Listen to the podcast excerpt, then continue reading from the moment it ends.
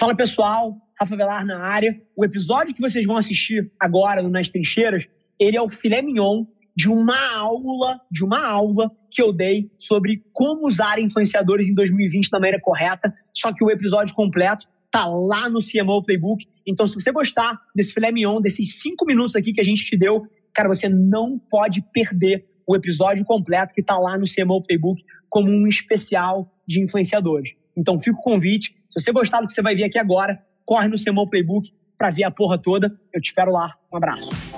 Esse aqui é o highlight do CMO Playbook.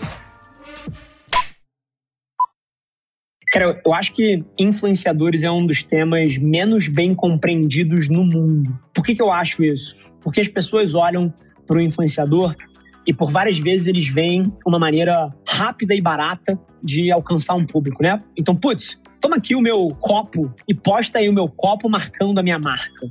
E aí algumas coisas acontecem disso. Número um é que, obviamente, ninguém compra o seu copo, porque não tem uma história por trás, não faz sentido o cara tá mostrando aquele copo no contexto que ele está mostrando. E ainda mais, às vezes, a marca ela quer falar: não, não, não, mas você tem que postar o copo no ângulo de 45 graus, a foto tem que ser exatamente assim, posta com esse texto daqui.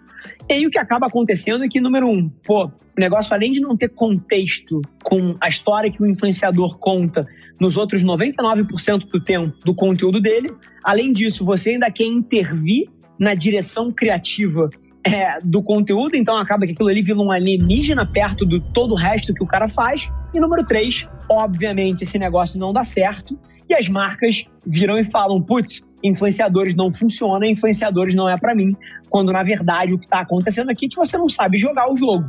Se você nunca jogou golfe na vida, essa é uma analogia interessante. Se você nunca jogou golfe na vida, por exemplo, e você vai lá, eu te dou um taco e uma bola, e você tenta dar a primeira tacada e, obviamente, você vai fazer uma besteira. Provavelmente, se você vai acertar a cara de alguém com o taco. Você não sai dali achando que o problema é com o taco com a bola. Você tem a noção que é você que não sabe jogar.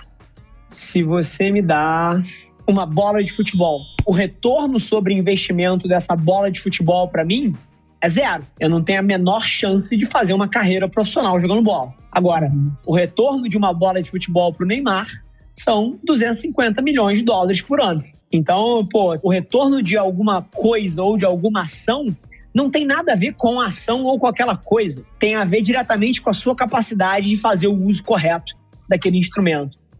Mas todos os dias, as empresas elas vão para os influenciadores, elas fazem tudo errado por não compreender direito qual é o papel daquele cara e o que, que funciona, o que, que não funciona e como fazer funcionar, e elas decidem que aquilo ali não é para elas, quando na verdade o motivo que não funcionou é porque você não sabe jogar o jogo.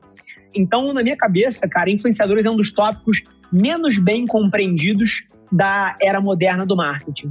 E uhum. essa é a grande confusão que existe em torno de influenciadores hoje em dia e que muito do nosso ângulo aqui é talvez tentar corrigir algumas das principais concepções erradas.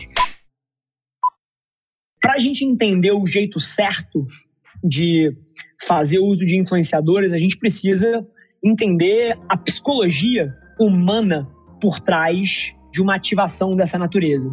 E aí eu acho que tem dois grandes fatores que jogam aqui. Número um é que influenciadores não necessariamente é só um canal de venda.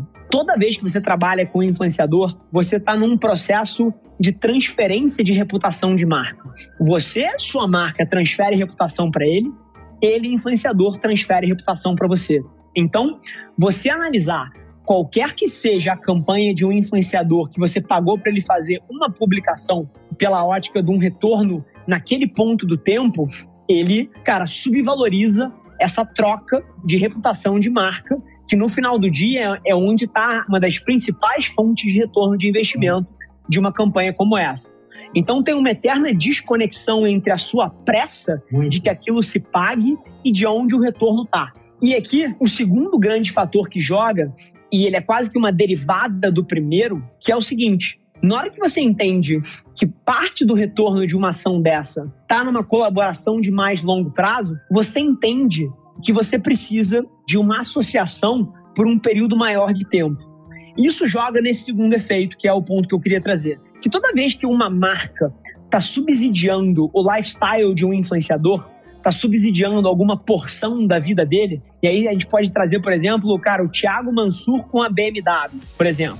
Legal poder unir tecnologia, carro e o que a gente ama, e principalmente o que eu trabalho, que é música.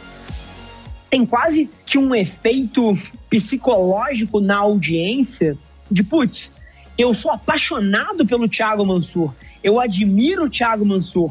A BMW, ela faz parte da vida dele, tem quase que um efeito de obrigado BMW por permitir que o Thiago Mansur tenha essa vida que me inspira ou que eu admiro. E aí, qualquer coisa que seja pontual ao invés de recorrente gera essa desconexão. Porque se você está sendo pontual, você não faz parte da vida daquele influenciador, você não está de fato subsidiando a vida de um ídolo para alguém. E aí você perde muito do poder.